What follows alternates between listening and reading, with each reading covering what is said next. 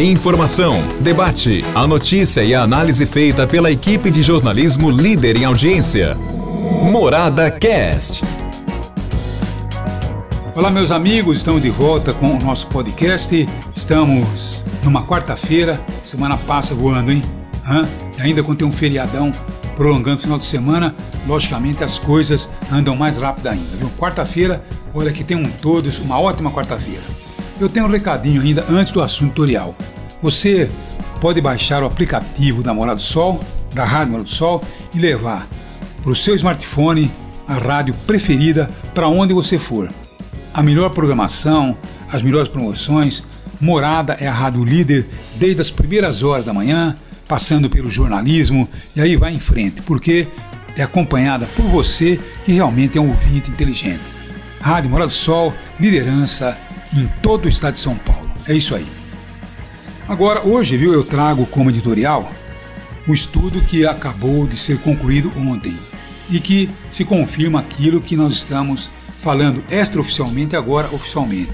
De janeiro a novembro, até o dia 1 de novembro, tivemos um aumento do combustível, principalmente da gasolina, em torno de 30%. Quer dizer, não chegamos nem ao final do ano, em 11 meses, na verdade em 10 meses, né? porque nós estamos somando aí janeiro ao final de outubro, no dia 1 de novembro, então tivemos aí esse levantamento de que desde o começo do ano tivemos 30% de aumento na gasolina. Como é que podemos viver dentro de uma situação como essa? Imagine você o que não vai acontecer com o reajuste do transporte coletivo, outros reajustes que, logicamente, norteiam a nossa economia e principalmente preços.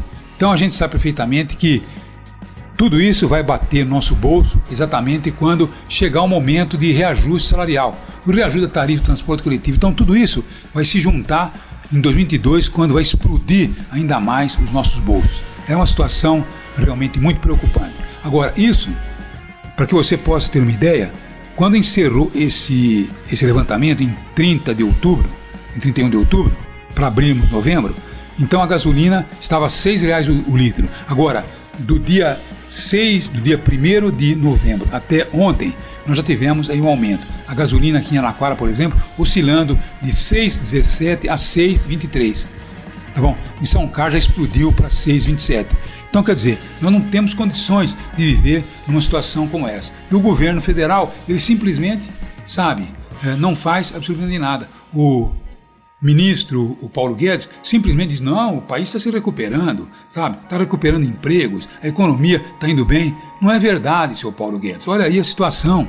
Tá bom? O senhor está falando para os 50 milhões de brasileiros, que tanto faz. Agora tem aí 220 milhões de brasileiros, 160 milhões de brasileiros ou 170 milhões de brasileiros estão numa situação muito delicada. Então o senhor simplesmente governa para esses 50 milhões de brasileiros. É lamentável, mas infelizmente a gente chega numa situação no final de ano que é profundamente lamentável e esperamos o que para 2022?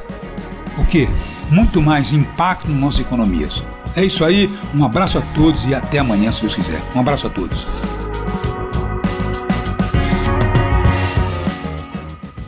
Morada Cast.